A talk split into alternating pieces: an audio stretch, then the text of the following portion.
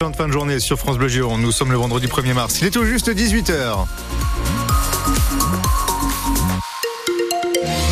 Et à 18h, comment ça se passe sur les routes, Julien ah, C'est bien chargé hein, pour terminer cette euh, semaine sur les routes euh, de Gironde, notamment sur la métropole, avec euh, cette rocade bien bien chargée actuellement entre l'autoroute A63 et la 62, entre Gradignan et Villeneuve-d'Ornon. C'est compliqué aussi lorsque vous descendez vers cette autoroute A62 et que vous arrivez de ce nom. Il va falloir un petit peu de patience hein, pour passer le pont François Mitterrand. Et la troisième grosse difficulté de la soirée se situe autour du lac, hein, du côté de Bruges, lorsque vous arrivez et que vous dirigez vers le pont d'Aquitaine. Donc patience et prudence sur la route. Un numéro de téléphone pour nous signaler les difficultés 05 56 19 10 10. La météo, Hugo Deschamps Eh bien, de la pluie, du vent et un ciel très couvert. C'est tout le programme de cette fin de journée en Gironde avec des petites températures entre 8 et 10 degrés. Et il va falloir sortir les parapluies tout le week-end. Hein. La pluie ne s'arrêtera pas de tomber. Vous allez sûrement les croiser en faisant vos courses aujourd'hui ou ce week-end. Les bénévoles des Restos du Cœur pour la grande collecte d'hiver. 2400 sont mobilisés dans 180 supermarchés en Gironde. L'occasion pour vous, après votre passage en caisse, de faire un don, car il y a de plus en plus de besoins, rien que dans notre département. Le nombre de bénéficiaires a augmenté de 19% en un an. Donc si vous avez prévu d'aller faire vos courses, quels produits donner?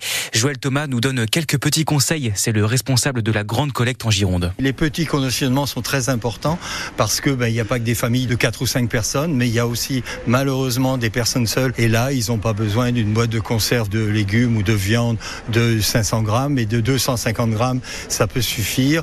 Et puis c'est plus facile à distribuer. Alors concernant l'hygiène, bien entendu, on a besoin d'hygiène, euh, shampoing, savon, euh, enfin tout ce qui correspond au corporel, parce que ce sont des produits qui sont quand même suffisamment chers et que on n'a pas euh, régulièrement dans les dons c'est-à-dire que les entreprises qui nous proposent des dons, euh, il y a moins de dons à ce niveau-là. Joël Thomas, le responsable de la collecte des Restos du Cœur en Gironde, au micro de Clément Carpentier. Les dons aussi importants que le traditionnel concert des Enfoirés, surtout que cette année, il a été enregistré chez nous à l'Arkea Arena de Floirac. Et si vous n'avez pas pu vous y rendre, le spectacle sera diffusé ce soir à partir de 21h sur France Bleu. Vous pourrez aussi le voir sur TF1. Et le salon de l'agriculture se termine dimanche et la colère ne faiblit pas. Des mesures qui mettent trop de temps à arriver. C'est ce que dénonce aujourd'hui la Confédération paysanne, notamment sur les versements des aides de la PAC, alors que le gouvernement avait promis un paiement début mars. Certains agriculteurs ne les recevront pas avant fin avril à cause de problèmes informatiques. Et les actions se sont poursuivies aujourd'hui à Paris. Des bottes de foin ont été déposées autour de l'Arc de Triomphe pour bloquer l'accès aux avenues. 66 personnes ont été interpellées. Dans ce contexte, une décision qui était attendue, très attendue sur les prix du lait pour les éleveurs. Le géant mondial Lactalis a trouvé un, accord aujourd'hui avec ses fournisseurs.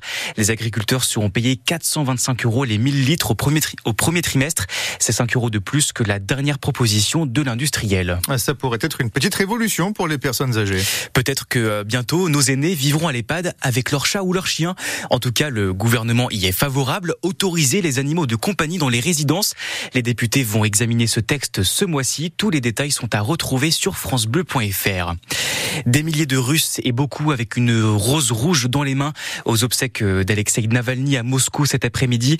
La foule a scandé le nom du principal opposant à Vladimir Poutine, mort il y a deux semaines en détention dans des circonstances encore floues. Les participants ont aussi scandé Poutine assassin. 45 interpellations ont eu lieu dans tout le pays pendant les funérailles, dont 6 à Moscou. Emmanuel Macron réunira jeudi prochain tous les patrons des différents partis pour évoquer la situation en Ukraine. Et les Girondins de Bordeaux retrouvent euh, la Ligue de demain soir.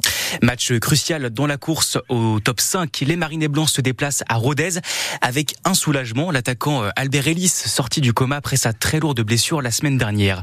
Demain, c'est aussi un gros match qui s'annonce pour l'UBB qui accueille le Racing à Chaban. Nous y reviendrons avec vous, Julien, bien sûr, dans quelques instants. Et l'Union qui est toujours marquée par l'absence de certains joueurs avec le tournoi des Six Nations. Six Bordelot-Béglés ont été convoqués pour préparer le match dimanche face au De Galles.